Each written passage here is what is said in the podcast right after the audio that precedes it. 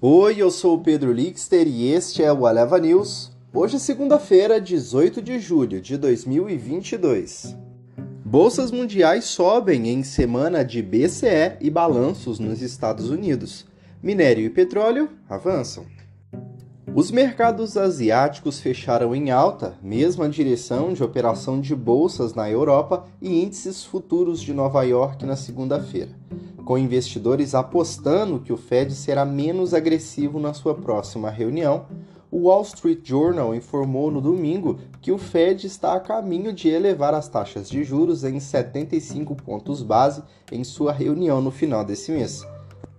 Os temores de recessão dominam o sentimento dos mercados nas últimas semanas, já que investidores temem uma ação agressiva do Fed, um esforço para domar a inflação da década acabará levando a economia para uma recessão.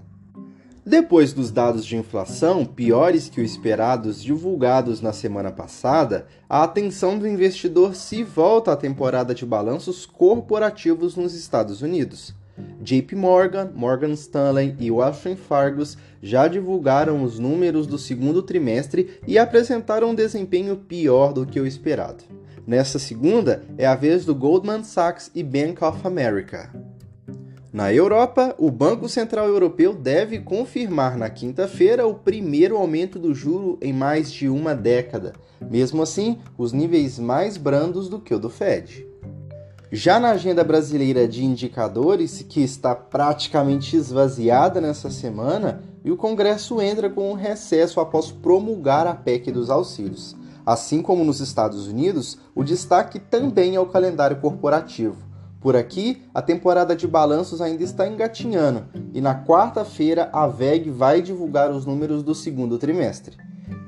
Amanhã saem os números da produção da Vale do segundo trimestre. O CIT prevê estabilidade para a produção de minério de ferro em 76 milhões de toneladas. Na seara política, o presidente Jair Bolsonaro se reunirá hoje às 16 horas no Palácio da Alvorada com embaixadores para denunciar suposta fraude no sistema eleitoral. Segundo o presidente, são apresentadas provas sobre irregularidades nas eleições de 2014 e 2018. Nas bolsas mundiais, os índices futuros dos Estados Unidos operam em alta nesta segunda-feira, com Wall Street antecipando uma semana movimentada de lucros corporativos.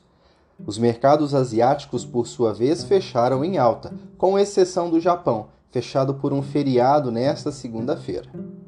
Na Europa, os mercados sobem estendendo os ganhos da última sexta-feira, em uma semana marcada pela decisão sobre juros do Banco Central Europeu. Nas commodities, os preços do petróleo sobem após abrirem em baixa, com a preocupação que, se voltando para o aumento de casos de Covid-19 na China, a perspectiva de bloqueios novamente reduzindo a demanda de combustível no principal país importador de petróleo do mundo. No minério, os futuros de Dalian e Singapura se recuperam acima da marca de 100 dólares na segunda-feira, com a China, maior produtora de aço, tentando aliviar as preocupações com as dificuldades financeiras enfrentadas pelo setor imobiliário. E olha só, PEC dos benefícios na mira do TCU. Os ministros do TCU avaliam que a PEC dos benefícios terá problemas quando passar pelo crivo da corte, segundo fontes da Bloomberg. O principal entrave é o trecho que trata da criação do estado de emergência. O mecanismo foi incluído na PEC para driblar a legislação eleitoral. Quando chegar a hora, os técnicos do governo que elaboram a proposta podem acabar respondendo a um processo na Corte de Contas, segundo uma fonte que acompanha o assunto de perto. Esse foi o Eleva News. O podcast é publicado de segunda a sexta, bem cedinho. Acompanhe a gente na sua plataforma de streaming favorita e não perca os nossos episódios. Até mais!